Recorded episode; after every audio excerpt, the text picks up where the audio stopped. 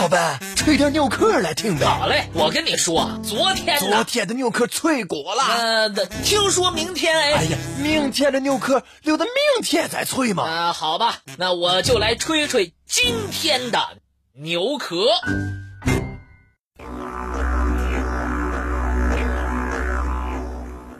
为什么竹子开花成了不祥之兆呢？本来是开花结实的普通植物，为什么小小一束花让人产生了神秘莫测的联想？竹子开花为不祥之兆的说法，古代就有。中国古人认为，竹子开花是荒年的征兆，预示来年会出现重大的农业灾害。无独有偶，印度梵文叙事诗。《摩诃波罗多》中也可以找到相同的说法。一九八四年夏天，中国四川卧龙自然保护区建竹大量开花，随后大片竹林枯死，造成珍稀动物大熊猫缺食死亡。一九一一年、一九六二年、二零零六年，印度东北部的米佐拉姆地区竹林三次开花。每一次开花都伴随着大面积的鼠患和毁灭性的灾荒。竹子开花，难道真的是不祥之兆吗？科学家们对此进行了细致的研究。竹子开花是一件很难看到的事情。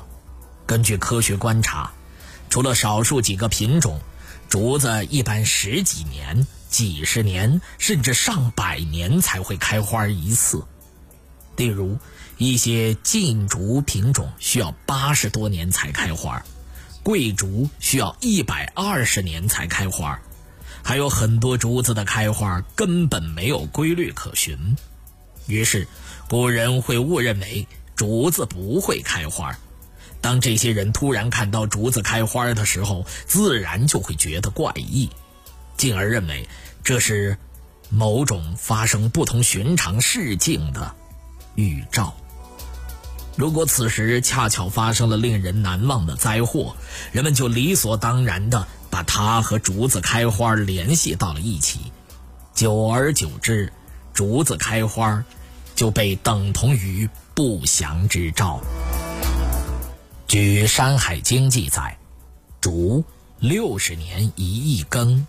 而根必生花，生花必结实，结实必枯死，实落又复生。竹子开花之后，往往会绿叶凋零，枝干枯萎，最终死亡。竹子的这种特性，促使人们把竹子开花和死亡联系在一起，这也是人们把竹子开花看作不祥之兆的重要原因。站在科学的角度看，竹子开花为不祥之兆，实属无稽之谈。那么，竹子究竟为什么开花呢？是为了繁衍后代，还是其他原因呢？这就需要进一步的科学分析了。不少品种的竹子都是属于一次开花植物，开花之后随即竹株枯死。因此，和那些把开花当作繁殖方式的植物不同，竹子开花并不是为了繁殖。竹子繁殖的方式有很多，譬如种子繁殖、分支繁殖、竹编繁殖、扦插繁殖，和开花并没有多大的关系。有人认为，竹子开花是恶劣的生长环境引起的。竹子开花。往往是发生在天气长期干旱、土壤板结、杂草丛生的地方。在这种环境下，竹子没法得到生存所需要的水分和营养，它的光合作用日益减弱，它的生命急速衰老，最后只得开花枯死。不过，也有人指出，竹子开花并非与繁衍后代毫无关联。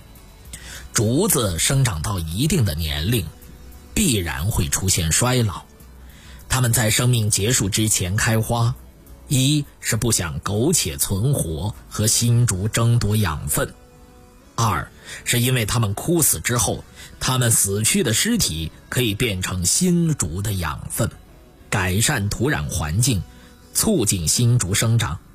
因此，竹子开花，并不是不适应自然被淘汰，而是积极的适应自然，为同类繁衍而牺牲。这些说法是不是正确呢？为了解开竹子开花这一世界难题，科学家们进行了一系列的实验。